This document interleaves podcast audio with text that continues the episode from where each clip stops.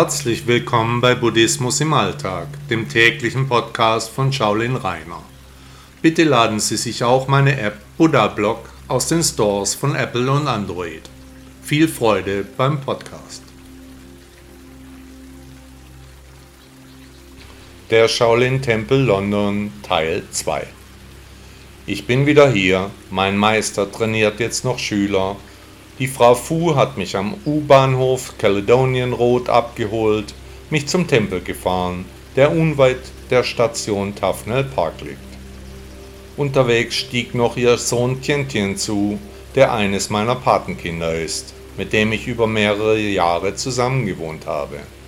Als mein Meister Shiense seine Frau kennenlernte, hat er seinerzeit den Status Mönch aufgegeben, aber ein Meister bleibt er natürlich weiterhin.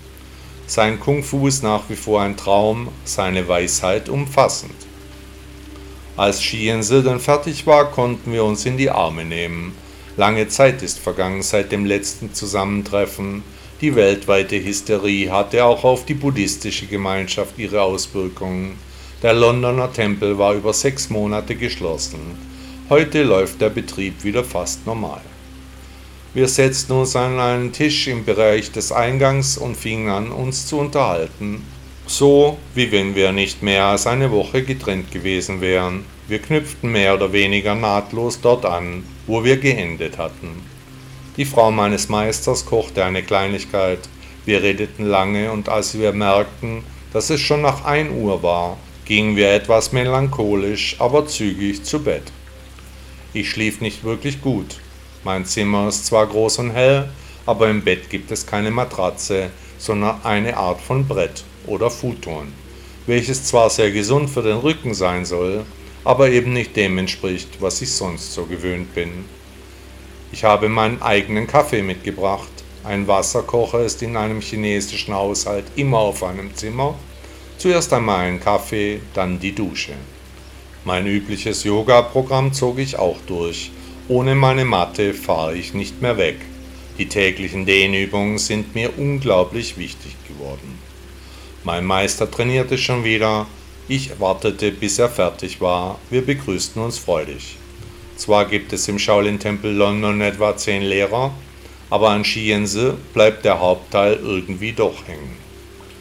Er sagte, dass wir zu einem bekannten Möbelhaus fahren würden. Er wolle eine Matratze für mein Bett kaufen. Ich hatte nichts gesagt, ich würde mich unter keinen Umständen beschweren. Es war aber seine Idee, und ich war nicht traurig darüber. Gesagt, getan, wir fuhren durch London, nahmen erst einen Kaffee in der Kantine des schwedischen Unternehmens, gingen dann durch den obligatorischen Rundgang, fanden eine passende Unterlage für mein Bett und fuhren zurück in den Tempel. Die nächste Nacht wird sicherlich geruhsamer. Und wie immer gilt, der Weg ist das Ziel. Buddha sagte einmal, es ist zu Ende gebracht, das Leben ist gelebt, alles wurde getan, was getan werden musste, mehr gibt es nicht zu tun. Hat Ihnen der Podcast gefallen? Danke, dass Sie Buddhismus im Alltag gehört haben. Bitte besuchen Sie auch meine Webseite shaolin-reiner.de. Tausend Dank.